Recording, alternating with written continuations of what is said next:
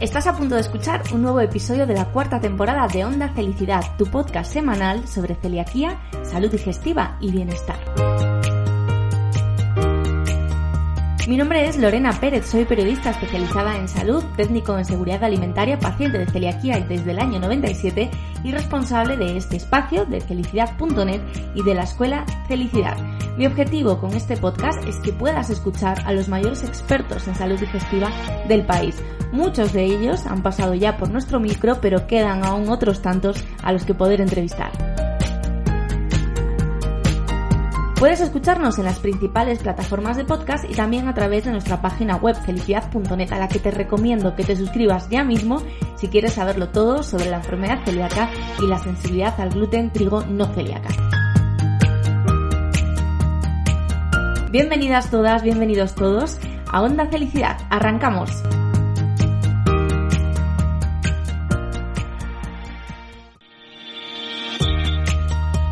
Muy buenas y bienvenidas, bienvenidos todos y todas al episodio número 95 de Onda Felicidad. Con este episodio sé que muchos y muchas os vais a sentir realmente identificados y vais a entender perfectamente de lo que vamos a hablar hoy con, con esta maravillosa protagonista que no es ni más ni menos que Beatriz Tito, psicóloga, experta en patologías digestivas en gastrosique. Y es que es posible que de esto que os he dicho ahora brevemente os suenen varias cositas, ¿vale? Porque hace algún tiempo tuvimos aquí a la fundadora de Gastrosique, a la psicóloga Marina Rodríguez, y además se convirtió ese episodio en uno de los más escuchados de toda la temporada. Beatriz, su compi, está hoy aquí para hablarnos también de emociones, de patologías digestivas. Pero es que además Beatriz es Charlie sin gluten. Os lo, digo mejor, ¿vale? Arroba. Seguro, segurísimo que muchos de los que ahora me estáis escuchando y muchas la conocéis perfectamente, la tenéis perfectamente identificada porque sube unas recetas y un contenido maravilloso a Instagram. Y si no la conocéis, pues corriendo ahora mismo a su Instagram. Os lo voy a dejar también en las notas del podcast porque de verdad que su cuenta es una maravilla y tengo que decir que es una de mis favoritas de este mundo sin gluten nuestro. Así que os podéis imaginar las ganas que tenía de charlar con ella hoy con todos mis queridos oyentes de Onda Felicidad. Beatriz Muy buenas, Beatriz. ¿Qué tal? ¿Cómo estás? Bienvenida. Pues muchísimas gracias, Lorena. ¿Qué tal? ¿Cómo estamos? Yo encantada, la verdad. De, tenía muchas ganas de, de, estar aquí contigo, de estrenarme un poco en el mundo podcast, que es la primera vez que, que voy a hacer uno. Así que, bueno, me, me estreno contigo. Bueno, como lo hagas como, lo, como haces tu trabajo normalmente en las redes, va a ser un podcast maravilloso, porque yo a Beatriz la conozco desde hace mucho tiempo de, de seguirla en las redes, de ver unas recetas chulísimas en las que sale siempre chupándose los dedos, que dices, eso tiene que estar tremendo. Y de ahí, bueno, pues ya empecé a, a, seguirla y luego fue cuando descubrí que era psicóloga, que también estaba eh, trabajando con Marina, que también ha estado en el podcast de Gastrosique y hace un contenido de verdad, enhorabuena Beatriz, estupendo, maravilloso, has creado Muchas una comunidad muy chula. Muchas gracias, Lorena. Pues la verdad es que sí, que es un contenido variadito, que tiene un poquito de todo, pero bueno, yo creo que, se agradece bastante también esa, esa variedad, ¿no? No siempre centrarnos solo en la parte profesional, sino también, bueno, da un poquito de juego a, más, más opciones. Claro, porque además eh, tú, tú, has creado eso, una comunidad de, de, personas que tienen celiaquía o que no tienen celiaquía, eh, a las que también les gustan esos contenidos relacionados con la psicología. Y a mí me da la sensación de que cuando alguien se siente tan identificado y tan a gusto compartiendo esos contenidos, leyendo, interactuando contigo, que de alguna manera eso es terapéutico también y de alguna manera les estás ayudando ya, ¿no? Sí, la verdad que sí. Además, eh, pasado por varias fases donde por un momento pensé, dije, bueno, igual el tener esa comunidad, mezclar recetas, psicología, quizás no era la mejor alternativa, no la mejor opción, pero es que he preguntado tantas veces y todo el mundo me decía lo mismo, decía, no, por favor, no, no hagas dos perfiles diferentes, o sea, combínalo, porque al final es lo que tú dices, las personas que están en ese perfil en concreto, lo que están buscando es, obviamente, información sobre celiaquía, patología y lo que es psicología, pero luego también tienen ese plus de ayuda de recetas, de un poco de orientación en la alimentación, porque es que es, es, un, es una mezcla, no es uno por un lado y otro por el otro, es todo junto, psicología, pero sí también un poco la alimentación, que es de lo que, de lo que nosotros, lo que nosotros trabajamos. Claro, y de buen rollo, porque además, Exacto. bueno, pues eh, todos tus contenidos, los vídeos, haces un montón de reels, pues siempre se te ve normalmente, hombre, has tenido tus momentos. Yo recuerdo un viaje que nos contaste que te habías puesto malita y tal, bueno, pues todos lo entendemos, ¿no? Pero lo lógico y lo, lo, más habitual, ¿no? En tu cuenta es ese buen rollo que ayuda también a la gente a entender que puedes tener una patología digestiva, que puede ser crónica, pero que la vida sigue, que podemos hacer de todo y que cuanto más nos conozcamos y cuanta más información tengamos, mucho más fácil va a ser ese camino y sobre todo de la mano de profesionales, claro. Exactamente, sí. Y además también ese viaje, lo recuerdo, además no, no ha sido solo ese, han pasado varias veces y no solo contar lo bueno, también en redes, que eso también es algo que sí que me he dado cuenta que agradecen mucho los que, los que siguen el contenido de, Charlie. Y es que no solo se ve la parte bonita y buena de la adaptación a una vida sin gluten, que se puede hacer perfectamente y se puede disfrutar y vivir con esa adaptación, sino que también, oye, hay una parte mala de vez en cuando que te puede poner malo, eh, te puede mm, poner no malo, malísimo, en un viaje, en tu casa y que puedas seguir disfrutando, o sea, que se pueda ver con normalidad que la misma persona que está en casa es la misma persona que se va de viaje. Como yo digo, la mochila que tú llevas a nivel personal la tienes tanto en casa como cuando sales de casa. Eres la misma persona. Entonces, aceptar también esa posibilidad de que, oye, a lo mejor no solo me puedo poner malo en casa, ¿no? También me puedo poner malo fuera porque soy la misma persona. ¿no? Yo muchas veces eh, en consulta pongo, pongo ese ejemplo ¿no? y digo, ten en cuenta que tu intestino no sabe qué día es hoy, no dice, oh, hoy es 24 de marzo hoy te toca irte de viaje, hoy no nos vamos a poner malos. No, no, no tiene ni idea, ni sabe cuándo es tu cumpleaños, ni sabe cuándo es tu aniversario, no sabe nada. Entonces, te puede tocar en casa, que te puede tocar en el quinto pino. Y, y eso es así. Entonces, aceptar también esa parte te da la facilidad de, bueno, de poder seguir viviendo y de poder disfrutar, que al final es lo que buscamos. Y de normalizarlo también. Y normalizarlo, exactamente. Nos pasan estas cosas, por desgracia nos pasan, cuantas más herramientas tengamos para tratar de evitarlas, pero hay veces que es muy difícil evitarlo, que es muy complicado. Sí, sí. Hay días que, que incluso por muchas herramientas que tú tienes, te vienes abajo y es que es completamente normal, es que somos humanos, no, no somos robots, no podemos apagar el interruptor emocional y decir, bueno, no pasa nada, me he puesto malo, apago el interruptor y ya está, y ya sigo con mi vida. No, habrá momentos donde pues tengas un bajonazo y no pasa absolutamente nada, siempre y cuando al día siguiente lo mires en perspectiva y digas, vale, ha habido un bajonazo, no pasa nada. Hoy me levanto y trabajaré sobre ese bajonazo, trabajaré lo que ha pasado, pero tengo derecho a sentirlo y a sentirme, sentirme fatal. Si, y a no sentirnos culpables por ello. Exactamente, exactamente, eso es muy, muy importante. Al final, lo que yo más veo es un sentimiento de culpabilidad tremendo, tremendo. Yo creo que es Mm, lo que más puedo ver en consulta, fíjate lo que te digo. ¿En serio? Mm, sí. Si bien es culpabilidad por eh, los diagnósticos, culpabilidad por la dieta, por cómo llevo la dieta, cómo no la llevo, culpabilidad por la familia, los amigos, las parejas, pero lo que te digo, en el fondo, mucha, mucha culpa. Y, es, y es horrible porque yo siempre digo lo mismo, digo, joder, bastante tienes ya con lo que estás pasando. O sea, ¿tú te has parado a pensar eh, por lo que has pasado, el cambio que ha sufrido tu vida, como para que además te sientas culpable y responsable de ello? O sea, palmadita en la espalda. Es lo que tienes que hacer. No, Ay, que me emociono, Beatriz. Es que yo también, porque es que es lo que te comentaba, yo también he pasado por todo esto, no es solo algo que a lo que yo me dedique, es que yo me dedico a esto porque he pasado por esto. Si no lo hubiera pasado, a lo mejor no me hubiera dado por ahí. Eso te iba a preguntar, porque lo cuentas, ¿no?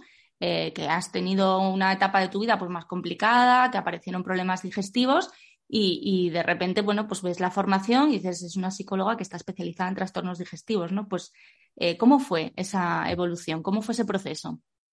Pues mira, si quieres te cuento desde los orígenes, porque yo creo que mm, a mí por lo menos con mi paciente me pasa mucho. Yo soy una persona que siempre, cuando pongo ejemplos e intento explicar algo, siempre me voy a mi vida personal, porque creo que es como más fácil se ve, ¿no? Y, bueno, yo tengo un camino larguísimo en esto de la patología digestiva. Yo empecé como hace ocho años, cuando no se diagnosticaba nada, nada de nada. Ahora mismo, el hecho de que a la primera te digan, te vamos a hacer una prueba de sobrecrecimiento bacteriano, es como, wow, ¿qué está pasando? Qué maravilla, ¿no? Aunque te lo diagnostiquen, lo tengas y sea un proceso largo, pero que, que a la primera ya quieran descartar otras cosas, es maravilloso. En mi momento no fue así. Yo pasé muchos años de peregrinaje médico de excursiones de diferentes especialistas, de todos los habidos y por haber, y fui acumulando diagnósticos, uno detrás de otro, ¿no? Empezábamos pues con típico síndrome de intestino irritable, dispepsia funcional, ¿no? Como los cajones de desastre donde íbamos todos. Mm. Y una vez ya entraba en el cajón de desastre, si tenía suerte, algún especialista iba diciendo, bueno, igual hay algo más, ¿no? Y íbamos tirando, ¿no? Iban saliendo más diagnósticos. Entonces, claro, yo me encontré en una situación en la que yo decía, Dios mío, no tengo ni idea de lo que me está pasando, no sé qué es esto, no sé cómo seguir con mi vida con esto, ¿qué hago? ¿Qué hago? Porque te dejaban un poco a, tu aire, ¿no? Te decían, ¿tienes esto? Por ejemplo, me dijeron, ¿tienes sensibilidad al gluten no celíaco? Come gluten a veces, pero intenta evitarlo. Y yo decía, claro, yo en aquel momento ya estaba en Instagram, pero como observadora, ¿no? Entonces yo veía perfiles, como por ejemplo el tuyo, y yo decía, ¿come gluten de vez en cuando? Y digo, a mí esto es que me suena a, barbaridad. Y yo me informaba y decía, no, no, si, es que no tengo que comer gluten, pero aquí me han dicho una cosa y en el otro lado otro, ¿no? Entonces empezaba un poco ese colapso mental de, ¿y ahora? ¿Por dónde, por dónde sigue el camino, no? Y ese fue un poco el origen de empezar con Charlie, ¿no? Ahí yo estaba estudiando, además estaba estudiando oposiciones y, y fue como decir, vale, voy a intentar hacer un perfil donde yo contando mi historia, contando mi vida, intenté ayudar a otras personas que están en la misma situación de desamparo eh, en la que estoy yo, ¿no? De esa situación en la que estás, que tienes tres diagnósticos, cuatro, pero es como si no tuvieras ninguno, ¿no? Estás como, como en tierra de nadie. Y dije, bueno, pues vamos a empezar por aquí. Empecé subiendo recetas, contando un poco vida personal y demás, y de repente dije, oye, ¿y la parte emocional aquí? Porque a mí me abandonaron con un diagnóstico, bueno, con 20. Y dije, apáñate. Apáñate, claro. Y ahí te encuentras en una situación donde tu vida cambia de, de cero a 100 en un segundo. Donde te dicen, no comas esto, no comas esto, o toma un papel, aquí tienes una dieta, síguela. Y tú dices, ¿y ahora? ¿Y ahora qué? Entonces un poco ahí dije, oye, hay un vacío aquí que no se está llenando, que es la parte emocional, la parte psicológica, porque es que esto es un cambio, entonces, aquí entran muchos factores que hay que trabajar, que hay que ver. Y yo me encontraba en esa necesidad, ¿no? También, no solo que me di cuenta de que hacía falta, sino que yo misma lo necesitaba. Entonces dije, vale, pues este es el camino. Si esto está aquí, esto es por algo. Vamos a tirar por aquí. Y en una de esas empecé a llevarme un poco por la vertiente más de la psicología especializada en patología digestiva y me topé con Marina. Y ya fue un poco todo, pues, ir de la manita y camino, camino de rosa hasta hoy. Dos profesionales más maravillosas. Qué gusto, ¿no? Es que es verdad, al final cuando te dan un diagnóstico que, implica tantos cambios a nivel social, a nivel personal, eh, a nivel de que voy a hacer la compra y no sé qué comprar, qué no comprar, me sentará bien, me sentará mal, estaré en el trabajo y tendré que ir corriendo al baño 14 veces, será mejor que me quede en casa, me voy de excursión este fin de semana o me quedo en casa. O sea, cuando vienen tantas cosas a la cabeza, uno está en tal estado de alerta estudiando todo, ahora me duele aquí, ahora me ha dado un pinchazo, esto es un calambre, ¿será que he comido, me he pasado comiendo fruta o no he comido demasiada fruta o me habrá caído una amiguita de pan? ¿Cómo no vamos a, necesitar ayuda para gestionar todo eso que está dentro de nuestra cabeza y mm. que además no para, no cesan todo el día? Sí, totalmente. No paro de asentirte porque es que es tal cual lo que estás diciendo, lo que veo todos los días en consulta mira, por ejemplo, tengo una anécdota que se repite en consulta de varias personas que le he recibido ya, incluida yo misma, y es esa compra en el supermercado. Ese, mm, por ejemplo, eh, varias chicas me decían, yo he pasado por el, el pasillo de la fruta y la verdura con una dieta, por ejemplo, la dieta FODMAP, donde te retiran el 90% de los alimentos, vamos a decirlo así, y me decían, yo he pasado por el pasillo de la fruta y la verdura y yo me he echado a llorar y he tenido que irme del supermercado. Y ya te digo, lo he vivido en mi propia carne. O sea, yo soy una de esas personas que hace muchos años pasaba por el supermercado, por la parte de la fruta y la verdura, y yo se me saltaban las lágrimas. Con algo tan absurdo como mirar un pimiento. O sea, que, suena a broma y a chiste. Yo lo cuento ya desde el humor también para que también se vea un poco esa perspectiva desde, ahora, desde la lejanía. Y yo miraba un pimiento y yo me daban ganas de llorar. Y decía, ¿por qué? Claro, ¿por qué? Porque de repente algo que formaba parte de tu rutina y tu normalidad, el concepto de normalidad, de repente está completamente fuera. No puedes ni tocarlo, porque es el demonio, cuidado. La fruta y la verdura, para las dietas formas, es el demonio, no lo puedes tocar. Entonces, esa demonización también del alimento, también luego pasa mucha factura. Y es justo eso que tú dices, el, ¿habré comido bien esto? ¿Habré tomado demasiado esto? Ahí vuelve otra vez la culpa de lo que estábamos hablando al principio ¿no? Otra vez ese sentimiento de decir, ¿me habré equivocado? ¿Lo habré hecho mal? Y pum, pum, pum, pum, pum, ese comedero de cabeza, ese run run eterno de culpa, otra vez. Sí, es que además es eso, es que no, no, para y es la pescadilla que se muerde la cola. Y si encima te encuentras mal, pues, ahí apaga y vámonos, porque hmm. siempre habláis ¿no? de esa conexión entre el cerebro y el intestino. Entonces, claro, si ya nos encontramos mal, estamos todo el rato pensando, pensando, pensando qué habré hecho, qué no habré hecho, entiendo que estamos alimentando el monstruo de la ansiedad y que eso también es peor. O sea, al final es un círculo vicioso que solo podemos romper con vuestra ayuda. Hmm. Sí, la verdad que, que sí. Yo siempre, cada vez que empiezo con alguien nuevo, digo lo mismo, digo, eres muy valiente por enfrentarte a tu ansiedad y enfrentarte a el funcionamiento de tu cabeza, porque mm, tu cabeza puede ser tu mejor y tu peor enemigo a partes iguales. O sea, te puede ayudar a recordar momentos preciosos de tu vida, a recordar familiares, amigos, fechas importantes, pero también te puede estar recordando constantemente eh, tu miedo. Y eso es un arma bastante dolorosa, es un arma bastante importante. Entonces, sí, por un lado nos encontramos con esa ansiedad que nos protege, que es, digamos, parte de, la evolución, parte de, nosotros, y luego aparte nos encontramos con esa ansiedad que ya es en exceso, que nos está perjudicando. Y ahí también nos encontramos otra vez la culpa. Este, este podcast va a salir culpa por todas partes, ¿no? Nos vamos a encontrar otra vez con la culpa, ¿no? Ese sentimiento de decir, ostras, sé que mi ansiedad, sé que tengo ansiedad, es el punto número uno, ¿no? Acepto que tengo ansiedad y que esa ansiedad me está provocando síntomas pero al mismo tiempo sufro ansiedad porque esa ansiedad me esté provocando síntomas. Y claro, ¿de quién es la culpa de que me estén provocando esos síntomas? Mía, porque soy yo la que veo que tengo ansiedad y aún así la sigo teniendo. Y dices, vale, ¿y ahora cómo salimos de ahí? Exacto. ¿Cómo salimos con terapia, con mucha terapia. Con mucha ayuda, con mucha ayuda, porque es muy difícil salir de esto solo. Es, muy, es muy difícil para, empezar, yo creo que también es difícil en ocasiones, cuando nunca te ha pasado, em, ver la ansiedad. Es decir, no, yo no estoy nerviosa, estoy un poco preocupada, ¿no? Estoy preocupada porque no me encuentro bien, me ha dicho el médico esto, estoy preocupada, pero nervioso no estoy. Yo ansiedad no tengo, esto no es ansiedad.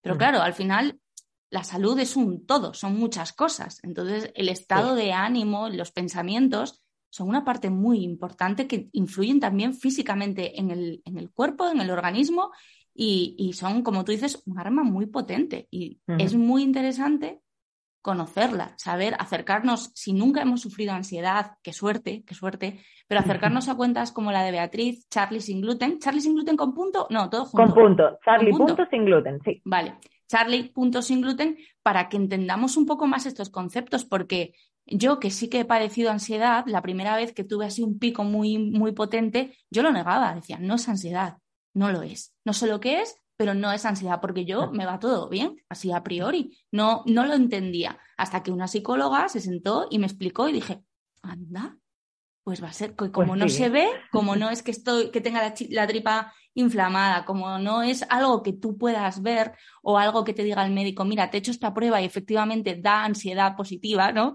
Como no lo vemos de esa forma, es mucho más complicado, pero lo primero, si queremos realmente salir de ahí, es identificarle y decir, efectivamente necesito ayuda porque yo sola no puedo y tengo ansiedad. Sí. Y luego también hay un factor muy importante aquí en el tema de la ansiedad y es que muchas veces esa, de ese desconocimiento, ¿no? Es decir, no, yo no tengo ansiedad, yo estoy un poquito nerviosa, ¿no? Es decir, no me ha pasado nada así reseñable que yo diga, claro, ¿por qué? Porque muchas veces lo que hacemos es buscar un estresor concreto que haya sido el detonante, ¿no? De que digamos, mm, yo empiezo con ansiedad, pues tiene que haber algo cerca que haya detonado esa ansiedad. Pero no necesariamente. Yo puedo llevar una vida con muchos estresores diarios que se van cronificando en el tiempo, ¿no? no, no necesariamente ese estrés tiene que ser estrés laboral, que es muchas veces lo que consideramos, ¿no? Decimos, Buah, yo es que en el trabajo mm, tengo muchísimo estrés. No, es que estrés no es solo eso. Estrés es que tú tengas que llevar la casa, que tengas que trabajar, que tengas que estudiar, que tengas que ir a hacer la compra. Todas esas cosas en una agenda apretada pues puede generarte estrés. Y es simplemente el hecho de tener que hacer cosas cotidianas o que tengas un familiar eh, pues enfermo, que tengas que cuidar de, un amigo que lo está pasando mal y tú también lo estás pasando mal y aún así te tienes que hacer responsable también de su carga. Todas esas cosas generan estrés. Generan pequeñas dosis, como yo digo, pequeñas gotitas en un vaso. Cuando vamos llenando el vaso, el vaso acaba por volcar y ahí es cuando aparecen los síntomas. Pero yo no voy a buscar, no tengo que buscar el momento exacto antes de qué me ha pasado para que haya volcado ese vaso, sino entender que ese vaso se ha volcado porque llevaba llenándolo mucho tiempo. Y mucho tiempo sin prestarle atención, que ahí es donde está el problema, en que desconocemos cómo realmente nos va afectando esas gotitas dentro de ese vaso, hasta que ya se derrumba y ya vemos, recogemos un poco las consecuencias, ¿no? Ese efecto ya posterior de los dolores y demás. Y justo por eso, porque nos se nos escapan detalles anteriores. Y además también, eso que comentas de la ansiedad, también tenemos un problema y es que yo me he encontrado también con esto en, muchas veces en consultas y es que entendemos por ansiedad lo que vemos en las películas, ¿no? Ese ataque de pánico que vemos en las películas, ¿no? De esa taquicardia, esa respiración, claro, pero es que un ataque de ansiedad se puede ver de muchas formas diferentes. Hay personas que sufren ese tipo de, síntomas, ¿no? De signos de alerta de un síntoma, de un trastorno de ansiedad, perdón, de un ataque de pánico, que tenemos pues esas palpitaciones, esa sudoración, ese no poder respirar el me ahogo. Pero sin embargo, también yo he tenido chicas que me dicen, no, yo no, yo no he tenido nunca un ataque de pánico. Y rascando un poquito, hablábamos y decíamos, ¿tú te has despertado alguna vez de noche sin saber por qué? ¿Con la, la respiración acelerada? Sí. Pues eso es un ataque de pánico nocturno. Ahí lo tienes o estabas tranquilamente y de repente has, empezado a tener mucho frío, a sudar intensamente, pero tú tienes frío, sí, pues ahí tenemos otro signo. Ahí tenemos otra señal de que hay ansiedad en nuestro cuerpo, pero que no todas las personas se les manifiesta de la misma manera. Y ahí también nos encontramos ese dolor de estómago fuerte, aunque no haya otro síntoma, pero un dolor de estómago muy, muy fuerte puede también ser un signo de ansiedad. Entonces también hay un poco de desconocimiento ahí. Yo me encuentro sí, nos falta educación emocional. No entendemos. El, otro día hacía una entrevista con otro psicólogo, con Aaron Jiménez, y me lo decía. Dice, es que a veces pensamos que estamos enfadados y en realidad lo que estamos es tristes por algo, pero no sabemos identificarlo, disfrazamos o confundimos una emoción con otra y al final no sabemos gestionarlas. Sí, totalmente, totalmente. Y además también eso lo, lo veo yo mucho porque muchas veces me comentan, me dicen, no es que no hago nada porque estoy muy cansada o porque no me apetece. Claro, a lo mejor no es que no te apetece, a lo mejor es que estás tan triste que no tienes esa apetencia, pero no porque no te apetezca como parte de tu día a día, ¿no? Como ahora te digo yo, pues no me apetece ir a sacar al perrito. Mm, no, es que a lo mejor estoy tan triste, no soy consciente de este nivel de tristeza que yo tengo y está haciendo que yo no haga cosas de mi día a día. Porque desconozco mis propias emociones, como que me pongo una mampara y digo, vale, pues no voy a ver qué hay detrás, simplemente voy a ver la conducta que llevo a cabo, pero no voy a ver qué hace que yo me mueva de esa manera en el mundo. Y eso es un problema y eso nos falta completamente, nos falta educación emocional en las escuelas. Y Totalmente. Además es que mm, durante muchos años las emociones eran un, tema mm, ya no tabú, ¿no? Pero bueno, sí que es verdad que hablar de sentimientos cuando estos no eran positivos no era agradable, ¿no? Es como, Mm, yo recuerdo, ¿no? Cuando éramos así más, más jovencitas y tal, en plan, tía, si estás de bajón, no me lo cuentes. Es que paso porque luego me entra a mí el bajón también y tal, cosas así que dices, bueno, vale, pues nada. Entonces, existe como esa, esa idea de las cosas negativas para ti. Hmm. Y, y, si todos tuviésemos un poco más de educación emocional desde el colegio, nos explicasen qué son las emociones, cómo gestionarlas, alguna herramienta, alguna cosa, yo entiendo, o nos inculcasen también la idea de que existís profesionales de la psicología que te pueden ayudar no solo cuando uno está muy fastidiado, sino antes a conocerte, a entenderte, a, que entiendas precisamente cómo funciona tu cabeza, que a veces te juega muy malas pasadas, ¿no? No eres, tú, es tu cabeza. Claro, o sea, es como, es que si lo pienso es así, pero igual es que no pensamos al 100% correctamente, ¿no? O sea, es complicado ese tema, pero creo que sí que es muy importante y que eh, no paramos de leer titulares de, que, sobre todo después de la pandemia, eh, las cifras en cuanto a salud mental, de ansiedad, de depresión, de consumo de fármacos están por las nubes y al final no vamos a la base. Entonces, poner el parche cuando la situación es muy complicada implica muchísimo más esfuerzo y es mucho más complejo. Y sin embargo, seguimos sin cuidar la parte más básica, ¿no? Que es, por ejemplo, teneros a todos en los hospitales, sin ir más Totalmente. Bueno, eso es un tema, eso es un tema complicado. Sí, desde luego está claro y lo estamos viendo sobre todo estos últimos años que hace falta muchísimas más plazas de psicólogos, eh, de psicólogos PIR en los hospitales. Y eso es así. Sí que es verdad que está subiendo, pero sube mm, a pasos de caracol. subes dos plazas por año, tres plazas, diez. Wow, ¿en serio? Pero nos estamos, sí, nos estamos enfrentando a cuotas de 290 psicólogos por para toda España. O sea, es que dilo en voz alta, son 290 psicólogos para toda España. Y fíjate la población que somos en España. No dan abasto. Es que no dan abasto. No, claro. Y luego encima lo pagan ellos, ¿no? Porque yo conozco gente que está yendo al psicólogo de la seguridad social y dice, no, es que me ve cada cuatro meses y cuando me ve en media hora me despacha. Es que no puede hacer más. Exactamente, exactamente. Yo tengo compañeros que se dedican al hospital, a trabajar en el hospital público, y ellos te lo dicen, dicen, a mí me encantaría llevar el seguimiento de un paciente desde que empieza su tratamiento hasta que termina mm, pautadamente, es decir, pues cada semana, cada dos semanas, cada, cada mes, vernos y llevar un control de ti y ayudarte. Pero no puedo, no puedo porque no me lo permiten. No puede. Porque si, si hay un psicólogo nada más en un hospital o dos psicólogos en un hospital, tú dime cómo se encarga esa persona de ver a todos los pacientes que te mandan atención psicológica. Es imposible. Es, imposible, es imposible. Entonces, ahí entramos un poco en juego la, parte privada, que bueno, pues ahí estamos. ¿Que sería mejor que estuviera pública? Exactamente. ¿Sería mejor? Sí, pero ahí ya entramos en terreno pantanoso. Es que ya no depende de vosotros, por desgracia, porque si no, eh, estaríais ahí, obviamente. Exactamente. Fíjate que hace poco en una entrevista con la doctora Gross, ella está especializada en enfermedad inflamatoria intestinal, y hablaba de cómo siempre ha habido mucha patología funcional, pero cómo a raíz de mm, la pandemia ha crecido, ha aumentado muchísimo. Y me decía, son personas que de repente entran con unos cuadros de diarreas durante dos meses, les buscas la causa, no hay nada más allá de, bueno, pues eh, quizás una patología, algo relacionado con la permeabilidad intestinal y tal, o sea, pero no les haces pruebas de todo, no tienen nada y lo que tienen son unos niveles de estrés y ansiedad brutales. ¿Por qué? Porque se encuentran mal,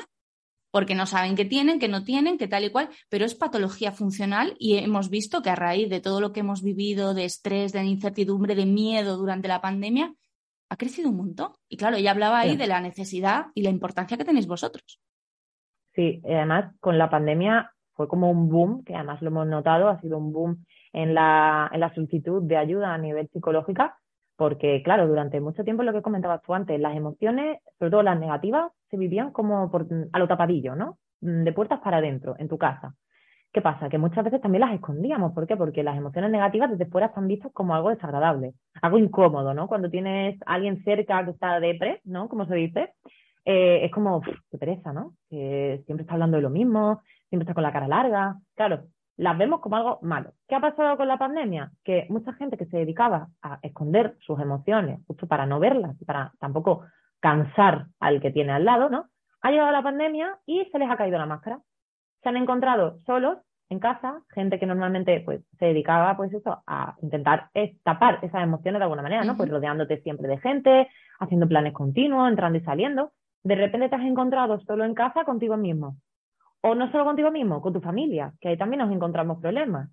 Que muchas veces hay problemas que no están sanados también de, las historias familiares de cada uno y habernos encerrado en casa tanto tiempo con esas personas o conmigo mismo y sobre todo sin saber cuándo iba a terminar esto. Esa incertidumbre de la que tú hablas, ¿no? De decir, vale, esto empieza aquí, pero ¿y esto cuándo se acaba? ¿Cuándo me van a dejar a mí salir y volver a mi vida, ¿no? Y olvidarme de, este, de este tormento y de este martirio que ha sido. Entonces, nos hemos encontrado pues, con un, aumento de casos de ansiedad, de casos de estrés, de cuadros de depresión. Ha habido mucho, mucho auge en los cuadros de depresión después de la pandemia. Entonces, ¿qué está pasando? ¿Qué está pasando? Porque esto sale por algún lado siempre.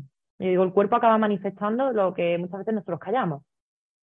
Y así viene. Viene de repente problemas digestivos, eh, problemas dolores de cabeza, muchas migrañas, y al final se va, se va, va sabiendo por algún lado siempre.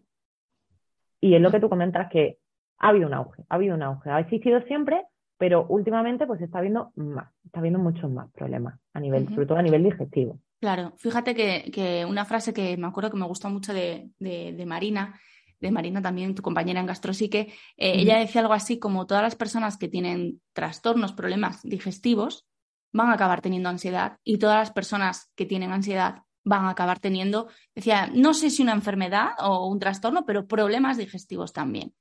¿Tan de la mano van? Totalmente, totalmente. Ten en cuenta que al final eh, nuestro cuerpo normalmente funciona con dos sistemas, que tenemos el sistema de lucha-huida y luego el sistema también un poco de relajación, ¿no? De relajación-digestión, que lo, lo llamamos a veces, ¿no? Entonces, ¿qué ocurre? Que cuando tú estás en alerta constante, estás preparado para la lucha. Siempre, cuando tú tienes el pilotito, como digo, ese pilotito neón rojo que tienes activo, siempre estás buscando algo que te indique que tienes que estar alerta, que hay peligro. Entonces, ¿qué pasa? Que estamos en una activación constante. Esa activación, aparte de mantenernos agotados psicológicamente, también va haciendo que nuestro cuerpo vaya cambiando. Se elevan los niveles de cortisol, aumenta la presión en sangre, la tasa cardíaca, la respiración. Y, ¿qué es lo peor de todo? Que mm, digamos que nuestro cuerpo interpreta, todo nuestro sistema interpreta que tenemos que estar como atentos a que algo malo va a pasar. Entonces, ¿qué hace? Todos nuestros recursos van dirigidos a cubrir esa posible amenaza. Nuestro sistema digestivo dice, me voy de vacaciones porque tenemos una amenaza más importante, yo voy a dejar de funcionar y en el momento que pase la amenaza ya volvemos otra vez. Claro, en el momento en el que pasa la amenaza vuelve lo Y es cuando vienen los dolores, los problemas de alteración en la microbiota, todo lo que es eh, los problemas en el peristaltismo. Al final, un compendio de síntomas digestivos muy grandes como consecuencia de haberme mantenido activado tantísimo tiempo. Y eso provoca al final un desgaste físico y emocional tremendo. Totalmente. Yo me acuerdo cuando estaba así con, con, la ansiedad a tope, que decía, solo quiero que llegue la hora de irme a la cama. Para, para dejar de pensar, para mm, bajar un poco ¿Y qué pasa? Que te ibas a la cama y te daba igual. O sea, te ibas a la cama. Pues, todo igual. Exacto, o sea, era como pu, pu, pu, te conseguías dormir y de repente eso te despertabas a las 4 de la mañana y decías, ¿pero qué me pasa? Y yo ya lo tenía identificado, ya sé qué es esto, pero no puedes luchar si no tienes esa ayuda. Es muy difícil y además es que va más, va más hasta que un día, lo que tú dices, petas, perdón por la expresión, pero es que... Es que tal cual, lo has dicho perfecto, es petas sea, tú llegas a un punto en el que mm, yo siempre lo explico como una curva, ¿vale? Tú empiezas cuando se te presenta ese momento de, ese estresor último, ¿vale? Como por ejemplo ha podido ser la pandemia, ¿no? Tú empiezas con una fase de lucha, ¿no? De dices, vale, aquí hay una amenaza, voy a activar todos mis recursos y la pongo en marcha. Vale, empiezas a funcionar, llega un punto en el que entramos en una fase de resistencia, una fase donde decimos, bueno, tenemos que aguantar porque tenemos que sobrevivir a esa amenaza, vamos a intentar economizar recursos, ¿no? Pero ¿qué pasa? Que cuando ya llevas tanto tiempo economizando recursos, llega un punto en el que tu cuerpo dice, no puedo más, es que no puedo más. Y llega el agotamiento. Y ahí es cuando, efectivamente, como tú dices, el cuerpo peta y dice, me jubilo, ya encárgate tú, ya no quiero más, ya no trabajo más. Habla con Beatriz porque esto ya tú solo ya no puedes. Bea porque esto ya sí no podemos seguir. Y ahí es cuando llega el problema, y es cuando ya sí que pido ayuda. Pero claro, ahí ya has petado. Sí, a veces. tienes que esperar. Claro. Claro. Lo que pasa que lo, importante sería tener los conocimientos básicos para darnos cuenta de que estamos en esa situación. Porque por el día a día eh, vamos en piloto automático y esos estresores van sumándose, van sumándose, pero bueno, pero es lo normal, pero no pasa nada. Pues últimamente duermo peor o estoy como más irritable, pero bueno, ya se me pasará, pero no nos estamos dando cuenta de que ese vasito que tú describías antes, pues está llenando, se está llenando y el día que mm, rebose, pues vamos a sentirnos muy mal y vamos a necesitar mucha ayuda. Entonces, mm. es importante que tengamos en cuenta la figura de, los profesionales de la salud mental porque son muy importantes y porque sin salud mental, y esto lo hemos escuchado 20.000 veces, pero es que es así, no hay salud. O sea, no, físicamente estoy muy bien, pero tengo un cuadro de ansiedad como una casa, pues no estás bien. No. No estás bien. Y te va a pasar factura, tarde o temprano te va a pasar factura. Sí, exactamente, porque al final, es lo que decimos, el cuerpo acaba hablando. De algún modo va a salir esa ansiedad, va a dispararse de algún modo. Y al final también, eso es algo que nosotros trabajamos, la ansiedad no va a desaparecer de tu vida. Todos nos enfrentamos a ansiedad a diario, a diario, problemas en el trabajo, problemas de pareja, problemas familiares, problemas con amigos, es algo normal y rutinario. ¿Qué pasa? Que en terapia lo que haces es aprender a responder ¿Por qué? Porque durante mucho tiempo no has respondido adecuadamente, pero porque no tenías los recursos, no por otra cosa, no porque tú hayas querido darte de cabezazos contra la pared. sino porque si yo no tengo los recursos suficientes para enfrentarme a, a esos estresores diarios, yo no me puedo exigir más. Eso también es algo que se trabaja mucho con, desde la culpa, ¿no? Es decir, si yo no dispongo de las habilidades, ¿cómo me voy a enfrentar de una manera diferente? No puedo demandarme una mejora, no sé hacerlo de otra forma. Claro, sí, sí. Es como cuando te dicen, eh, cuando tú estás así, pues eso de bajón, ¿no? Y te dicen, venga, cambia ya, ponte alegre. Y tú dices, ah, vale, espera, que le doy al botón, que es que se me estaba olvidando que tenía un botón ahí y tal. Si no tienes las herramientas, no te puedes sentir culpable porque tú, obviamente, lo que quieres es estar bien.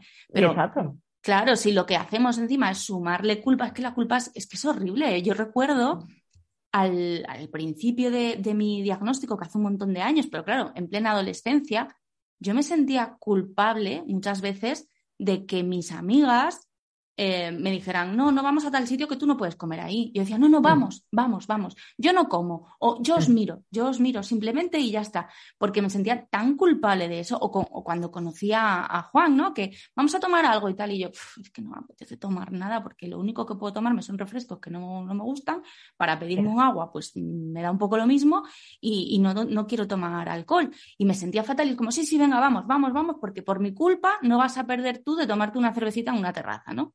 Hmm. Y, te sentías mal y hacías cosas que no querías y, es, que eso, es que la culpa es muy, muy puñetera. Sí, y además, mira, fíjate, yo también tengo una experiencia parecida. Cuando empecé con todo esto y, empezaban a quitarme el gluten, lactosa y demás, yo recuerdo un momento concreto que fue un cumpleaños de una de mis mejores amigas de, de aquel momento. Era su cumpleaños y me invitaron y claro, el restaurante yo no podía comer nada allí. Yo no podía comer nada. Y claro, ahí dije, ¿qué hago? ¿Me quedo en casa? Voy, voy después de cenar, ¿qué hago? ¿Cuál fue la decisión? Dije, no, no, voy sin cenar. Voy sin cenar y no tomo nada, pero estoy allí. Y dices, wow, es que es que tela, es que eso no es fácil. No, no, no, esa decisión y ese momento no es fácil. estar sentado allí viendo como todos los demás están comiendo, bebiendo y tú además sentirte culpable, decir, Buah, es que me están mirando porque no como nada, les estoy aguando la fiesta. Sí, sí, totalmente, totalmente. Yo siempre cuento un, ejemplo de eh, una tía mía, la pobrecita, bueno, falleció hace un par de añitos, y mm, ella siempre que yo iba a su casa intentaba hacer absolutamente todo sin gluten para que mi madre y yo pudiéramos comer y tal. Entonces, me acuerdo que fuimos una vez y bueno, comimos sin problema, pues nos había hecho cosas a la plancha y tal, y llegó la hora del postre. Entonces sacó una tarta de queso sin galleta. Y me dijo, mira, mm. la he hecho sin galleta para que la podáis comer. Y yo empecé a ver, dije, a ver, mi tía no tenía tantos conocimientos como debería para tal. Entonces le mm. pregunté un poco por los ingredientes y no recuerdo exactamente qué era, pero había una de las cosas que había utilizado que llevaba gluten y no lo podíamos comer. Y me acuerdo de mi madre diciéndome, lo tenemos que comer igual, porque pobrecita, que si no, lo ha hecho con todo el cariño, pensando que lo podíamos comer, y yo, mamá, que no lo podemos comer. O sea, mi madre y yo en la mesa y diciendo, mamá, que no podemos. Bueno, al final no nos lo comimos, se lo explicamos, la pobre mujer se llevó un disgusto diciendo, jolín, yo que lo he comprado todo, pensaba que tal, que cual. Y yo me fui, de hecho me acuerdo de aquella comida, de lo mal que me sentí por no poder comerme la tarta de queso. Sí. Pero luego también pensaba, si me la como y en media hora estoy en el baño, me voy a sentir todavía yo peor por hacérselo pasar mal a ella, porque ella vea que me he puesto mala. O sea, al final eh, tienes que estar Mm, gestionando unas cosas en tu cabeza que no son agradables, porque ninguna decisión es buena y, tú te vas a sentir mal en todo momento. Entonces, bueno, pensar un poquito con ayuda, ¿no? Eh, siempre, siempre viene bien que nos ayudéis a, bueno, quizás a salir un poco de nosotros y decir, bueno, a ver, que no es el fin del mundo. Exactamente, exactamente. Y al final un poco recolocar la culpa, la responsabilidad porque muchas veces mm, estamos atribuyéndonos una, responsabilidad y una culpa que no nos pertenece. Incluso le puede pertenecer a otra persona o no pertenecerle a nadie.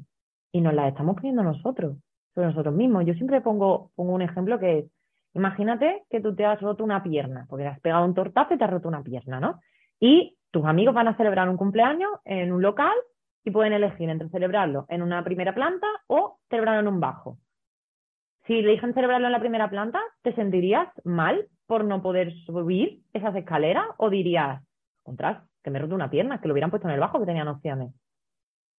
Seguramente dirías que lo pongan en el bajo, lo hubieran puesto en el bajo, contra, me he roto una pierna, me he caído. Claro, pero eso se ve. esa lesión se ve desde fuera. Entonces ahí no hay tanta culpa, no hay tanta responsabilidad. Pero cuando es algo que no se ve y que tú aparentemente pareces normal, ¿no? Ese concepto de normal, parece que no te pasa nada, que estás estupenda, ahí es como que tienes que dar una doble explicación, doble justificación. Y la culpa pesa más. Totalmente. Y viene la responsabilidad. Mm. lo vemos mucho en... Claro, lo vemos muchísimo en, celiaquía cuando llegan, por ejemplo, las navidades, ¿no?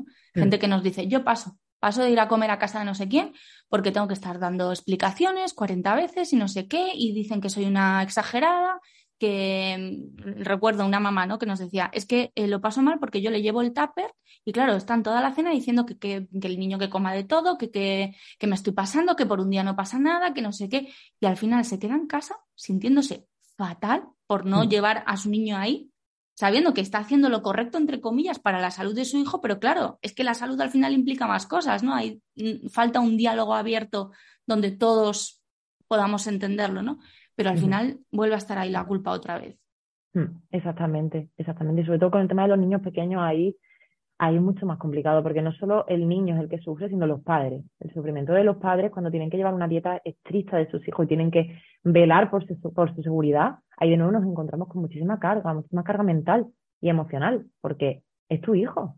¿Cómo no, no vas a tener cuidado de tu hijo? ¿Cómo no vas a estar hiperalerta a todo? Y al final muchos padres acaban también teniendo síntomas digestivos por el cuidado de sus propios hijos, porque esa tensión, esa tensión pasa factura, de nuevo lo que decíamos, en algún momento nos va a pasar factura.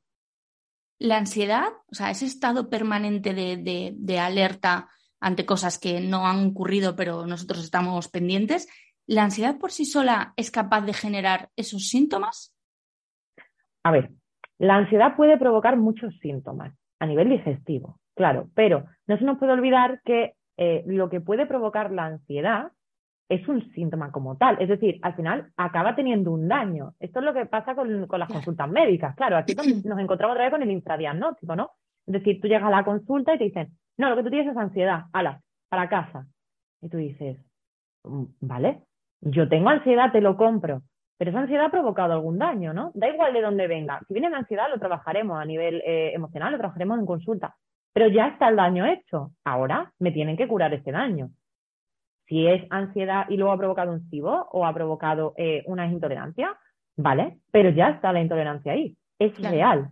Hay que curarla. O no curarla, sino hay que pues, poner una dieta, poner una alimentación específica. En fin, al final, no solo es ansiedad. La ansiedad por sí puede provocar síntomas, sí, pero no necesariamente es el origen de todos los cuadros. También eso tenemos que tenerlo muy en cuenta. Claro. Porque es como el, lo fácil, ¿no? Es decir, eso es ansiedad, pues estrés, ya está, pum, ahí lo tienes. Sí. No, puede haber más cosas y se nos pueden estar escapando.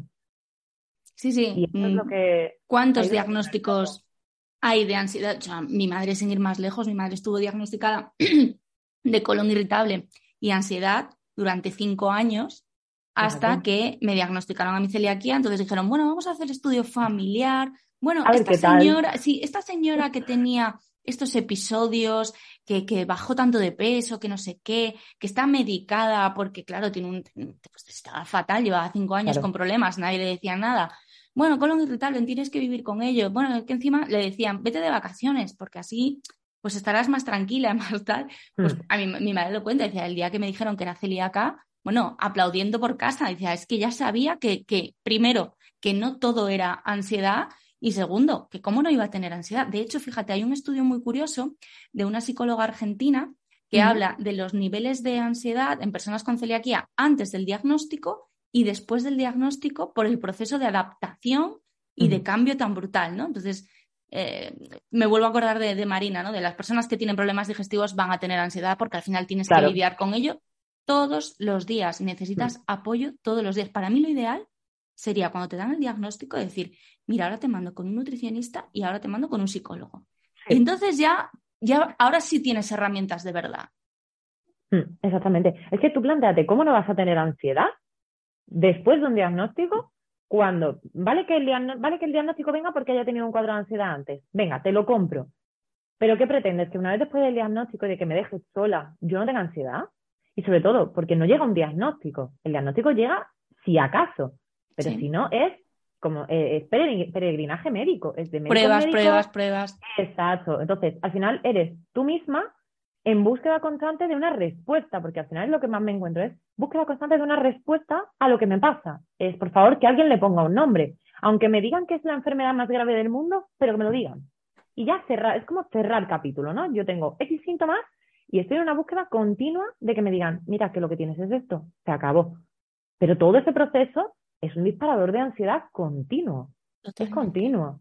Entonces, que te digan en consulta, en digestivo o en cualquier consulta, lo que tú tienes es ansiedad, toma un orfidal y vete, a, y vete a casa y te lo tomas, pues bueno, vale esa ansiedad. ¿Y ahora qué? No me, nada más, solo ansiedad. ¿Y cómo lo gestiono? Porque vale, tengo ansiedad, ¿y ahora qué? ¿Cuál es el siguiente paso? Un orfidal, pastillita y se me va a quitar todo. Y cuando vuelva a venir otro brote de ansiedad, ¿qué hago? Exacto. Cuando me ocurra otra cosa, ¿qué? ¿Cuál es el siguiente paso? ahí es donde estamos fallando. No es que la ansiedad provoque o no provoque los síntomas, es que si está relacionada con los síntomas, hay que entrar a trabajar en ella. No podemos darlo como última respuesta de lo tuyo es ansiedad, vete a casa, toma, se acabó con esto, ya, ya estás lista, ¿no? ¿Y qué más? Claro. Además, es que el mensaje que estamos lanzando ahí al paciente es, esto se soluciona muy fácil, te tomas estas pastillas para dormir y ya está. No te las puedes tomar durante mucho tiempo porque generan cierta adicción. Entonces, bueno, vamos a bajar la ansiedad a base de pastillas y cuando acabes, pues ya estarás mejor. Y bueno, pues sí, pues igual estás mejor, pero de repente, a los tres meses, vuelve. Y vuelve y otra vez a sentirte culpable, pero esto me lo estoy generando yo, porque hago esto con mi cabeza, porque este, la culpable de todo esto soy yo.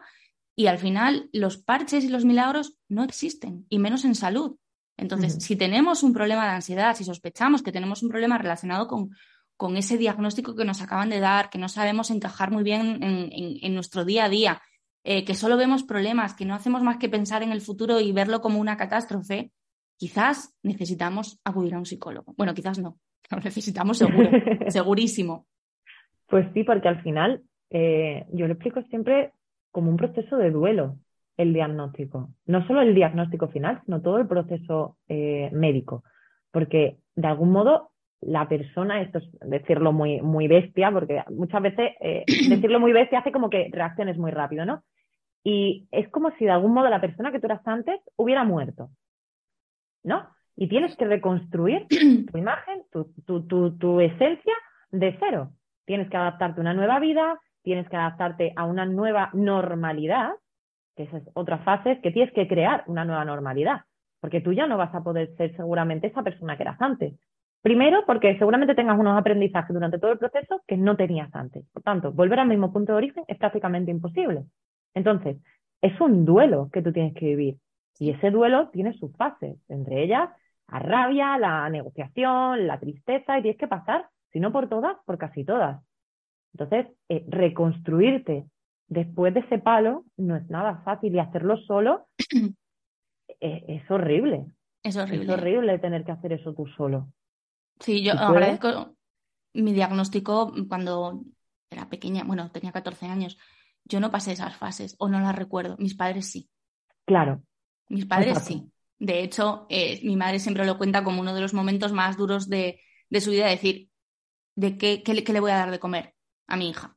Para que sane, ¿no? Y para que y para mantenerla con vida. Claro, ella decía, para mantenerte con vida, porque es que eh, estabas malita constantemente y, nos has dado muchos sustos, ¿no? Entonces yo, es, para mí ese, ese proceso fue muy sencillo porque yo de repente me cambiaron las comidas, bueno, pues vale, me lo han cambiado mis padres, en el cole sí, pues tienes que tener en el instituto más cuidado cuando sales de casa y tal y cual, pero no fue, eh, eh, no fue eso y, fueron ellos los que lo sufrieron, ¿no? Sin embargo, lo veo ahora, pues a través del, del trabajo, en edad adulta, cuando de repente has estado muy malito o sin estar malito, te ha llegado una noticia así y dices, ¿qué?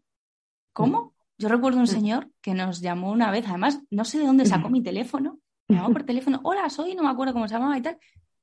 Tenía 52 años y le habían diagnosticado celiaquía. Y lo único que quería saber era dónde comprar cerveza sin gluten. O sea, era su... Es que no puede ser, yo todos los viernes salgo con mis amigos, con un grupo de amigos, a tomar cerveza. ¿Dónde la compras? Porque yo he visto en Instagram que a veces te tomas cerveza.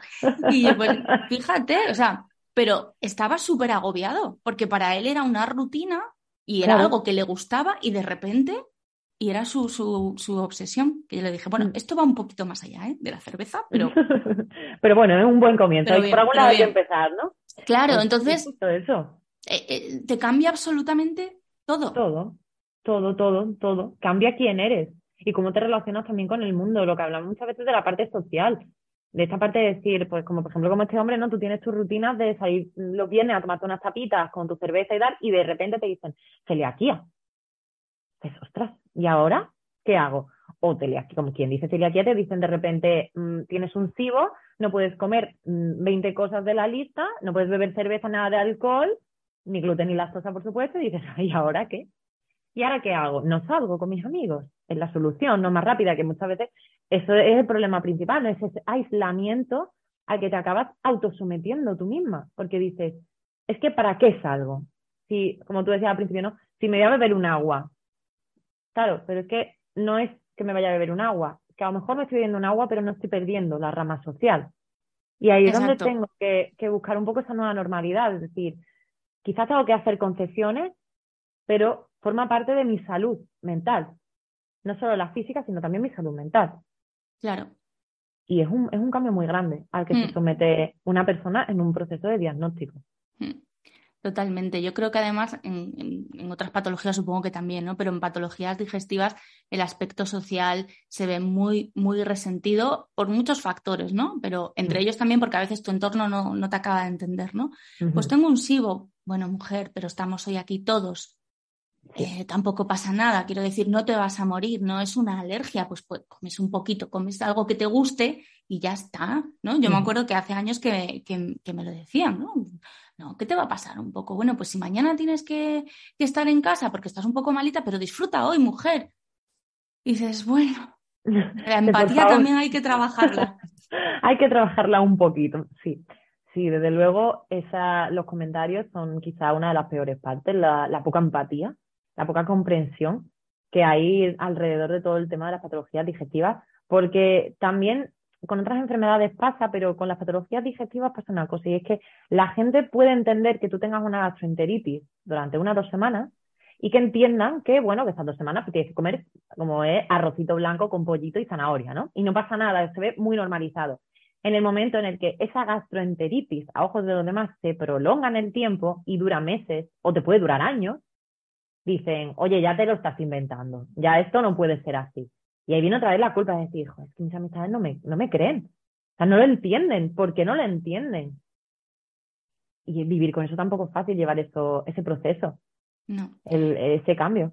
Fíjate qué curioso, me estoy acordando de una chica que una vez nos escribió y a mí me pareció, me acuerdo por eso, porque me pareció una pregunta tan honesta y tan difícil y tan valiente eh, que decía que, bueno, que le habían diagnosticado celiaquía y que, bueno, estaba haciendo los cambios en casa, pero que su pareja no lo entendía. Que no lo entendía, no se lo ponía fácil y que estaba mala todos los días porque no tenía cuidado y tal. Y la pregunta final era, ¿debo seguir con mi pareja? Y ahí me quedé, dije, la leche. O sea, claro, pero es que en realidad dices, jo, es la persona que más te tiene que apoyar porque está contigo todas horas, tienes un problema de salud y le da lo mismo, o no lo entiende o no lo quiere entender, Claro, yo le dije, mira, yo, yo, yo, no, yo no te puedo decir, yo, eso, ya es mucho más... Se me escapa. Se me escapa, se me escapa. Pero me pareció una pregunta además tan difícil mm. de hacer, de que tú te plantees directamente si continúas o no continúas con tu pareja, o sea, la rayada que tenía que tener esa mujer encima, mm. decir, es que es mi salud o, o mi pareja, ¿cómo va esto? Mm. Qué difícil. Muy difícil, muy difícil, pero forma parte también de la sanación, no solo física, decimos de nuevo, a la parte mental, la parte emocional. Es decir, si tú, con, como tú dices, con la persona con quien compartes tu vida, que se presupone que es la persona que más te va a apoyar y que más va a acompañarte en ese proceso, es quien te está poniendo trabas en el proceso porque no lo quiere entender, ahí igual estamos, tenemos que plantearnos y decir, vale, entonces esta relación a dónde está yendo. De verdad, de verdad, mm, la persona que me tiene que apoyar y no me apoya, ¿me compensa? ¿Me está compensando? Yo creo que no. Yo creo que ahí hay que hacer un poco esa balanza, de decir, poner en un lado lo que me aporta y poner en el otro lado lo que me va a restar esa relación. Y si me va a restar mi salud, igual me la tengo que plantear. Exacto. Yo creo que ya estaba, en, esa tesitura, ¿no? Que, estaba ahí como diciendo, vale, llevo tiempo intentando gestionar esto yo por mí misma, pero igual, igual, es que no tengo la obligación de mantener una cosa que me está haciendo daño. Claro.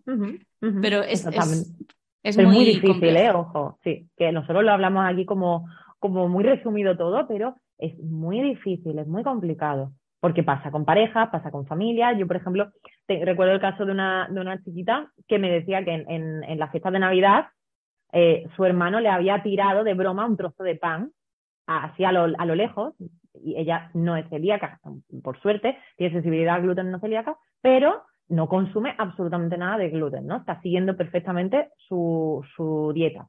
Pero claro, el momento ella lo vivió con un tremendo desagrado. ¿Por qué? Porque lo, él lo consideró una gracieta, una broma, y para ella fue tremendamente ofensivo, porque fue decir, no es que estés haciendo una broma, es que estás poniendo en juego mi salud y eso te parece gracioso. O sea, no estás entendiendo por lo que yo estoy pasando, porque no solo es mi salud física, es que pasar ese proceso, mi salud mental ha caído en ese proceso. Y con esto estás de algún modo burlándote de todo el proceso que yo he vivido. Y procesar eso de una persona que quieres es muy difícil, muy complicado, muy complicado y se requiere mucho trabajo personal, mucho trabajo también de, autocuidado, de amor propio. Mm. Porque además si lo comentas, oye, me ha molestado tal, pues lo, más probable es que la persona que, ha hecho eso te diga, qué exageración, si era una broma, por favor, es que de verdad se te está yendo, se te está yendo, ¿eh? No mm. puede ser. Y entonces te sientes todavía peor diciendo, jo, encima he creado aquí un conflicto por mm. un agravio hacia mí. En realidad fue hacia mí, ¿no? Pero siempre estábamos con, con ese problema muchas veces de, de, no decir a la otra persona, eh, para, hasta aquí, porque a ver si va a pensar que estoy exagerando, que soy tal, porque, porque ha ocurrido, ¿no? Porque sabemos que esto es así, que muchas veces te dicen, bueno, mujer, no pasa nada, si te, eh, si te ha caído una amiguita total, dices, es que no es así, de verdad que no es, ojalá fuera así, viviríamos muchísimo más relajados. Desde luego, desde luego. Pero cuesta mucho hacerlo entender. Entonces, gestionar las relaciones sociales cuando aparece, y si aparece desde pequeño y toda la vida te han visto así todavía, pero cuando aparece en una etapa más, más adulta, de repente que los demás entiendan que tú tienes que cambiar, a ellos también les cuesta y, hacérselo ver súper difícil y súper cansado, mm, muy cansado. Sí. pero también yo también hago mucho hincapié en que también tenemos que poner un poco también nosotros de empatía en ese proceso, porque imagínate si a nosotros que estamos metidos en el ajo nos cuesta entender el proceso por el que estamos pasando, ya no te hablo solo de, de celiaquía, que es complicadísimo cambiar ese chip, sino también del resto de patologías digestivas, ¿no? De que te cuesta entender por qué te está pasando esto y cómo cambiar tu vida. Y ahora imagínate explicarle todo eso a una persona que está completamente ajena a lo que está sucediendo, ¿no? Yo muchas veces lo digo, digo, tú antes de tener un SIBO no sabías ni qué era un SIBO. A ti te decían SIBO, te decías, ¿qué? ¿Qué? ¿Cómo? Te decían, celiaquía, gluten, ¿qué? ¿Eso qué es? ¿Dónde está? Claro, pues imagínate ahora trasladarlo a una persona, pues como tú, que no tiene ni idea de eso quizás esa persona al principio también necesita un proceso de adaptación. Totalmente. Porque también tiene que sufrir un cambio en su vida. Si esa persona está acostumbrada a relacionarse de una manera contigo y lo ve normal, ahora también tiene que vivir ese proceso de adaptación igual que tú lo has vivido. Entonces, al final, hay que hacer un poco ese, ese equilibrio entre la empatía de uno con la empatía de otro, ¿no? Sin, sin entrar en la culpa y en la responsabilidad, pero jugar con esa empatía, porque la otra persona también claro también es necesita, claro, además recepción de información. Totalmente, estamos en momentos muy diferentes. Yo ya mm, tengo que convivir con ello y esta persona pues igual se está enterando de que a partir de ahora no puedo comer tal. Yo me acuerdo la primera vez que bajé al instituto, después del diagnóstico, yo siempre mm, me daban dinero para que me comprase un bollito de pan con lomo y lechuga y queso, que estaba buenísimo. Ya que el día bajé, con menos dinero, no me acuerdo para que me compré, pues me compraría unas patatas fritas o lo que sea, y bajé un plátano y una manzana. Y me acuerdo de salir al recreo y mis amigas en plan, ¿qué haces? ¿Por qué comes fruta? Tú que nunca comes fruta. Y no, es que mm, me ha dicho el médico que ya no puedo comer pan. O sea, yo se lo expliqué como de manera muy, muy básica, pero me acuerdo de todas mis amigas flipando, ojipláticas, diciendo que no te vas a comprar el pincho, la señora que vendía los pinchos se llamaba Maruja, que no te vas a comprar el pincho de Maruja. Y yo, no, no, pero que, esto es para siempre, que esto, que esto es para siempre, que tengo que comer esto, que no puedo comer pan. Y bueno, les costaba, al principio era como, pero hoy tampoco, pero de verdad que hoy tampoco te lo vas a comer. Y yo, que no puedo, de verdad que no. Y al final es eso, o sea, tú ya has pasado por todo el proceso, tú sabes cómo has estado, has estado malita y tal, pero de repente ves a una persona y dices, uy, ¿y esto? Pero eso también muchas veces nos tenéis que ayudar. Yo veo, por ejemplo, mucho enfado dentro del, colectivo, por ejemplo, de personas con celiaquía, muchísimo enfado, eh, a veces con razón y otras veces, pues quizás con, con, esa falta de lo que tú dices, ¿no? De, de, saber en qué estado, qué información tiene la otra persona. Yo lo veo mucho en restaurantes. Me ha dicho el camarero que tal y cual. Vale, eh, deberían tener información, pero no lo hacen con mala intención normalmente. Lo hacen pues por desconocimiento, puro desconocimiento. Entonces, si lo que eh, el camarero o la persona del restaurante, si los que se encuentra es a un colectivo muy enfadado, al final surge rechazo. ¿no? Y a mí me lo han dicho eh, gente que trabaja en restaurantes, prefiero que no vengan celíacos, porque es un problema. Y eso tampoco es bueno para nosotros como colectivo, ¿no? Entonces, al final volvemos a lo de siempre, la base es la información y, cuando estamos en situaciones así que, que se nos va de las manos, que no sabemos gestionar, acudir a profesionales, por favor. Pues sí, sí, la verdad es que sí, porque es que además eh, esperamos siempre como a estar ya con lo que hablábamos, con ese vaso ya rebosando y ya tirado y desparramado por la mesa. Y claro, ¿qué repercusiones tiene para ti en tu vida tener el vaso desparramado? Porque yo creo que es mucho más sencillo coger el vaso por la mitad decir, vale, lo tengo medio lleno, igual no me siento muy cómoda, a lo mejor no estoy súper mal, ¿no? Porque entendemos que ir a terapia es cuando ya estoy derrotado por la vida, atropellado por la vida. Y no, no es necesidad, no, no es eso. O sea, cuando ya vas cuando estás derrotado, ya trabajar eso se puede, por supuesto que se puede, pero el trabajo es más largo. Y el trabajo es más cansado para ti, también como paciente. Cansado para el terapeuta y cansado para el paciente. Entonces, si adelantamos ese paso, ese punto, a cuando estamos viendo que algo está patinando, que, porque cada uno se conoce. Y uno sabe cuando llega a un punto en el que tú dices, uy, esto es raro. No tienes que decir, madre mía, no puedo con mi vida, sino decir, uy, esto que está pasando es raro, yo nunca me he sentido así y mm, a lo mejor ese mm, te hace ir a terapia y vas poco tiempo y lo solucionas pronto. Y eso te hace que no vayas a llenar más el vaso. Sin embargo, si esperamos hasta el final, hasta el final, para empezar, que salir de la terapia y lo, que trabajamos en la terapia te va a costar más, porque vas a estar también en bloqueo, en un cierre, porque emocionalmente estás bloqueado, que has estado gestionándolo tú solo un montón de tiempo. Entonces, digamos, despertar de ese bloqueo va a costar un poquito más y ese trabajo va a ser un poco más sufrido. Entonces, yo siempre recomiendo lo mismo. Si puedes ir antes de que el vaso se desborde, mejor que mejor, porque lo vas, vas a evitar que se caiga, vas a evitar que se desparrame y tu vida no se va a parar tanto tiempo. De la otra manera, vas a echar el freno de mano en tu vida mucho tiempo, pero la vida va a seguir. La tuya a lo mejor está parada, pero el resto va a seguir. Mm. Y si puedes ahorrarte ese tiempo, mejor que mejor. Totalmente. Además es que ir a terapia no es como cuando vas al taller y te arreglan una rueda y te vas a casa y ya está. No, ir a terapia es puro autoconocimiento y puro aprendizaje. Totalmente. En cada sesión aprendes algo más sobre tu comportamiento, tu actitud, tu manera de pensar, tu manera de vivir, absolutamente todo. Y cuando eh, mejores y en algún momento te vuelva a pasar, porque lo más probable es que te vuelva a pasar, vas a tener herramientas para que ese vaso tarde más en llenarse. Ojalá no se vuelva a llenar, ¿no? Pero por lo menos que tarde más. Eh, hace poco hice un, taller de Marina que me, me pareció una pasada sobre eh, dejar de pensar, sobre pensamientos que no paran. Y es que me gustó mucho, lo recomiendo a todas las personas que sean así como yo, un poco tendentes a, la ansiedad y a... Y sí, o sea, yo sí que es verdad que por mi propia naturaleza soy una persona muy inquieta, muy tal, pero bueno, pues a veces la mente pues te juega malas pasadas, ¿no? Y te llega a puntos en los que dices, voy a hacer un, voy a ver qué cuentan en un gastrosite, a ver qué tiene Marina por aquí. Y este es muy recomendable por eso, porque te enseña por un lado, a dejar la culpa a un lado, decir, vale, estar todo el día pensando no es culpa mía, sino que es que esto funciona así, y luego te da herramientas para que realmente eso baje un poquito el, nivel de carga, el nivel de, ansiedad, para que te vayas un poco más tranquilo a la cama. Bueno, yo es que recomiendo siempre GastroPsique, absolutamente todos los talleres, el podcast, todo, todo, todos los profesionales, eso es una maravilla. Totalmente. Además que tenemos a Marina, que es nuestra psicóloga, nuestra seño personal, entonces eh, es, tan genial. Yo qué voy, a, qué voy a decir yo de sus talleres. Pero lo que, lo que hablamos es que también lo hace muy cercano. Entonces, algo que ya es de por sí difícil de enfrentarte, que es a tu propia mente, que no hay nada más complicado que tu propia mente, enfrentarte a eso además con esta ayuda y de manera tan sencilla como lo hace ella, es que te ahorras mucho trabajo, te ahorras mm. mucho tiempo y te ahorras problemas. que al final es lo que queremos todos, ahorrarnos complicaciones.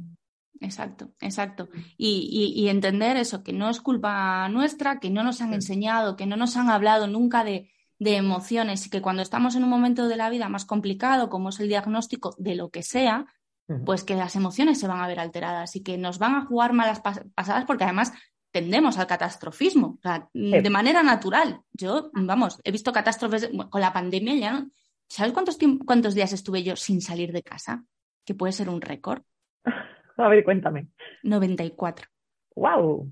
Porque me daba pánico y yo en mi casa estaba feliz de la vida y decía, pero ¿y qué la gente ya sale a pasear a las 7 de la mañana? ¿Yo qué necesidad tengo de ir a pasear a las 7 de la mañana? Aquí lo tengo todo, absolutamente todo controlado. No hay incertidumbre para mí. A ver, Entonces, eh, en este caso fue... De, de confort de la que hablamos, ¿no? Esa zona tan bonita donde me siento a gusto.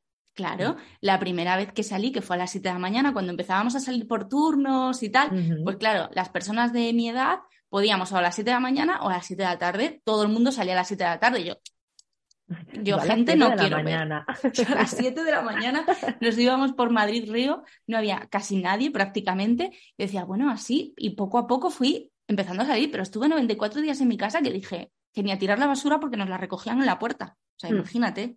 Mm. Mm. Y eh, era mi cabeza diciéndome tonterías, una tras otra. En plan, como se está en este salón, no se está en ningún sitio, porque encima vivíamos en una casa muy chiquitita, imagínate. Como se está en este salón, no se está en ningún sitio. Y yo, pues es verdad, claro que sí. Entonces, bueno. Que tú ten en cuenta que tu cabeza ha llegado contigo muchísimos años y nunca la has puesto en duda. No, no, claro. Lo que te dice ha sido como una verdad absoluta y, y nunca has puesto en duda nada. Entonces, claro, cada vez que te lanza un mensaje, tú dices, pues si me lo está diciendo mi cabeza, pues vamos para adelante, claro, con todas. El problema está en que muchas veces, pues, hay que cuestionarse, hay que entrar un poco a cuestionarse qué está pasando en mi cabeza, que no, como tú dices, yo no tengo culpa de lo que está pasando porque no sé gestionarlo. No he aprendido a gestionarlo, por tanto, yo no me puedo responsabilizar de eso. Lo que sí que me puedo responsabilizar es, una vez ya sé lo que está pasando, de intentar mejorarlo. No arreglarlo porque no está roto, sino mejorarlo. Claro. Lo que pasa es que para eso no, no puedes estar en situación de, de vaso rebosando, porque ahí no, no puedes. Tienes que estar un poquito más abajo para decir, vale, mi cabeza me está diciendo que mm, estoy cumpliendo el día 83 encerrada en casa, la gente ya hace vida normal y yo sigo aquí. Esto no está bien, esto no está bien. Pero cuando ya estás a tope, pues te da lo mismo lo que diga tu cabeza, porque, o sea, al revés, lo que dice tu cabeza es lo que, es lo que realmente es ley, como yo digo. Exacto. Exacto. Porque ya no hay perspectiva desde la que te puedas poner, ya es una única, una única visión. No ya vamos como los caballos con las mamparitas, ya vamos únicamente lo que dice mi cabeza, esa es la verdad absoluta, y para adelante con eso. Da igual todo lo que me, me arrastre seguir esa voz, pero ya voy para adelante con esa, porque es para mí lo que es la verdad absoluta. Sí, y, los demás no, no, lo entienden, porque los demás no están en mi no, no lo ven como yo, no lo entienden, y la culpa no la tengo yo, sino que la tienen los demás. ¿Por qué el mundo ha vuelto a la normalidad? Ah, pues no lo sé, porque como vi que se está aquí, no totalmente, lo sé. Totalmente, Fíjate que a raíz de eso, que lo te estaba escuchando y estaba recordando, eh, hay un problema que ha venido también con la pandemia y con todo el tema de las patologías digestivas, y es que mm, muchas de las personas se han acomodado al hogar.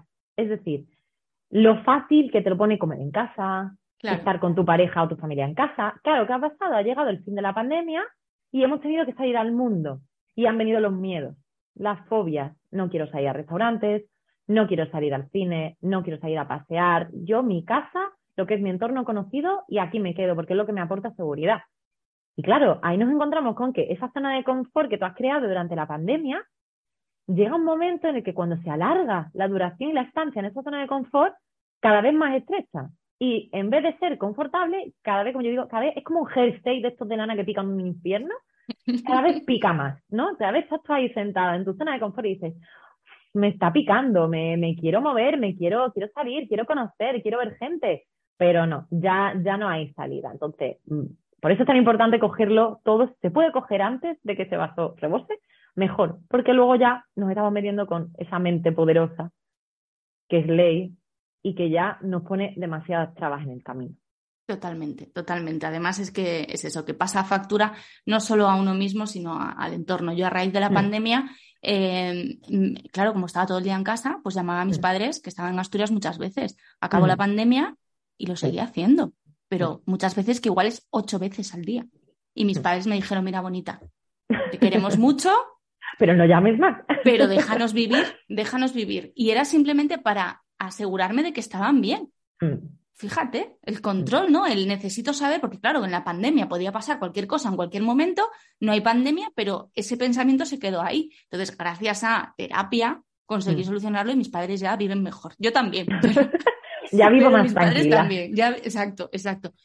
Pero puede generarnos problemas realmente, realmente importantes. O sea que, de verdad, que si os veis en una situación un poco agobiada, no esperéis a petar, no esperéis a, que, a no poder más y, poneros en manos de profesionales como, por ejemplo, Gastrosique, que mm, tiene consulta online.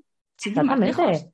Exactamente, es que no lo podemos poner más fácil y además Muchas veces surge la duda de mm, sesiones online, sesiones presencial, ¿qué, ¿qué, hay de diferencia? La diferencia es la persona que está detrás de la cámara, no hay más. O sea, mm, tú puedes crear un entorno divertidísimo. Yo siempre soy muy pesada en mis consultas porque soy, yo me estoy riendo todo el rato. Siempre. Estoy poniendo ejemplos muy tontos, digo, digo palabrotas para llamar la atención. Soy muy divertida. Entonces, al final, creas un entorno donde te sientes muy a gusto, te sientes cómoda. Para mí eso creo que es la parte, para todos los terapeutas, pero para, mm, para mí en especial por este tipo de patologías, de crear una alianza terapéutica que sea brillante, es decir, una relación donde tú te sientas que tú vienes aquí y la persona que tienes delante te entiende perfectamente, te está comprendiendo, no te va a dar la razón, mm, porque sí, porque esas otras, somos muy pesados, mm, no damos la razón. pero eso está fenomenal sí que vamos a entender por lo que estás pasando y te vamos a ayudar, te vamos a apoyar. Y eso para mí es el primer paso para que tú te sientas cómodo en una terapia, sea en presencial o sea online, da igual. Lo importante es quién está detrás. No que estés en tu casa o que estés en un gabinete. Además, exacto, sí. Yo, creo que quizás para otro tipo de servicios sí es más importante eh, la presencialidad, pero para hacer terapia mm, que estamos hablando tú y yo, que, quiero estar cómoda, que lo hago en mi casa, que estoy súper cómoda, que lo mm. puedo hacer en chándal, como a mí me gusta. Claro, pues al final eso para mí es un plus. O sea, de hecho, para mí cuando, cuando estaba en terapia, ir eh, ya, ya el hecho de salir de casa entiendo que me venía bien, ¿no? Pero ya el hecho de salir de casa decía a veces, oye, ¿por qué no lo hacemos online? Y cuando empezamos a hacerlo online, también me sentí igual de cómoda. O sea, mm, al final lo importante es la relación que surge y la ayuda que te están dando. Y si lo hacen, pues eso, desde encima, la empatía, pues mejor, mejor. Exactamente, exactamente. Es la base para todo. Sin empatía no podemos avanzar. No se puede. Y conocimientos. Y, y, en gastrosique, pues ya veis, ya veis que es una maravilla. Hay de todo, hay de todo. Ahí te puedes encontrar de todo. Te puedes encontrar a la señora Marina, nos puedes encontrar a la dos terapeutas, nuestro Nutri, te puedes reír, puedes llorar, puedes hacer lo que quieras. Qué importante lo del Nutri, es un puntazo, ¿eh? Porque al final es eh, un, seguimiento y sí, una, ayuda integral. O sea, te mm. están ayudando a hacer una dieta para tu patología, la que sea, que además sea saludable, lo más variada posible, lo más equilibrada, y te están ayudando con esas emociones, con esa ansiedad, con ese estrés, y al final es que va todo de la mano, porque si no, si estamos cogitos en una cosa, la otra no va a salir adelante. O sea que es fundamental. Exactamente. Al final, como no tengas todas las patas de la, de la silla bien cubiertas, te caes. Te caes. Entonces tienes que tener todo bien reasegurado. Y por eso, pues, nosotros intentamos tener la mayor amplitud de tratamiento que podamos. Qué guay, qué guay, qué guay. Pues Beatriz, se nos ha pasado el tiempo, una maravilla escucharte. Yo ya sospechaba que iba a disfrutar, pero de verdad he disfrutado muchísimo, he aprendido un montón, me ha encantado escucharte y conocerte, porque te veía mucho en las redes, pero bueno, nunca habíamos hablado. Pues yo estoy muy agradecida porque me hayas invitado a estar aquí contigo. La verdad que se me ha pasado volando el tiempo, tengo que decirlo, se me ha pasado rapidísimo. Y nada, yo sí que quiero dejar un mensajito último, si te parece, Lorena, sí, por si me lo permites, y es a todas las personas que están pasando por mm, un diagnóstico complicado, porque son diagnósticos muy difíciles, que no se sientan solas, que intenten apoyarse, que la soledad solamente va a empeorar las cosas. A veces pensamos que aislarnos nos va a proteger y al revés, a la larga nos acaba debilitando más. Entonces, yo animo a que si necesitan ayuda, mm, ya sea a nivel nutricional, a nivel digestivo, a nivel psicológico, que la pidan, que mm, siempre, siempre es buen momento. No tenemos que pensar que por haber tardado más o menos, no, siempre hay tiempo, siempre hay tiempo para coger las riendas de tu vida. Entonces yo quiero lanzar ese mensaje a todo el que esté escuchando, que si está pasando por algo así, que pida ayuda si la necesita, a quien sea, pero que la pida. Sí, totalmente. Que no quedarnos en casa a comernos la culpa y los problemas no sirve de nada y va a ser contraproducente y puede generar problemas realmente serios, realmente graves. Así que hay que pedir ayuda y no pasa nada por pedir ayuda, para eso estáis. Exacto, claro, exactamente. Pedir ayuda es lo más natural del mundo, es lo más normal, no podemos todos con todos, no somos perfectos, por mucho que nos empeñemos en poner esa etiqueta, nadie es perfecto, nadie. Entonces, antes aprendamos eso, podemos vivir mejor y en paz, sobre todo en paz. Exacto, exacto. Me voy a quedar con esta frase, la voy a utilizar, ya te digo, para los destacados en redes porque me ha gustado mucho y porque creo que mucha gente eh, le cuesta pedir ayuda todavía. Piensa, bueno, ya lo solucionaré, va, ya mejoraré. Bueno, voy a leer eh, un artículo que he encontrado no sé dónde y con eso ya tiro. Y mm. bueno, pues hay que pedir ayuda. Para eso están los profesionales. De verdad que de todo este tipo de cosas se puede salir depende de nosotros eh, el hecho de cuanto antes busquemos ayuda, antes vamos a salir. O sea que el mensaje es de esperanza, por supuestísimo, y ahí tenéis al equipo de, de Gastrosique hoy con Beatriz Citos, que, son una maravilla y que nos ayudan un montón, no solo en, consulta, sino también en las redes, hacen un trabajo estupendo. Pues muchas gracias, Lorena, ha sido un placer. Un fuerte abrazo, muchísimas gracias a ti. Y oye, para ser tu primer podcast, ole tú, ¿eh? Pues gracias, te agradece. Te agradece porque estaba un poquito nerviosa, pero bueno, ya está, ya ha pasado el trago, ya está todo. Ha estado fantástico. Muchísimas gracias, Beatriz. Gracias, Lorena. Un abrazo. Un abrazo, chao. Chao. Hasta aquí el episodio de hoy, la próxima semana más. Si te ha gustado nuestro trabajo, nos ayudarías muchísimo suscribiéndote al podcast en tu plataforma de escucha favorita y dejándonos estrellitas, comentarios, lo que tú consideres. Además, en Instagram compartimos contenidos súper valiosos. Bueno, te voy a decir yo, ¿no? Pero de verdad, de verdad, muy recomendable. Síguenos en arroba felicidad-singlu. Allí te espero. Hasta la próxima semana.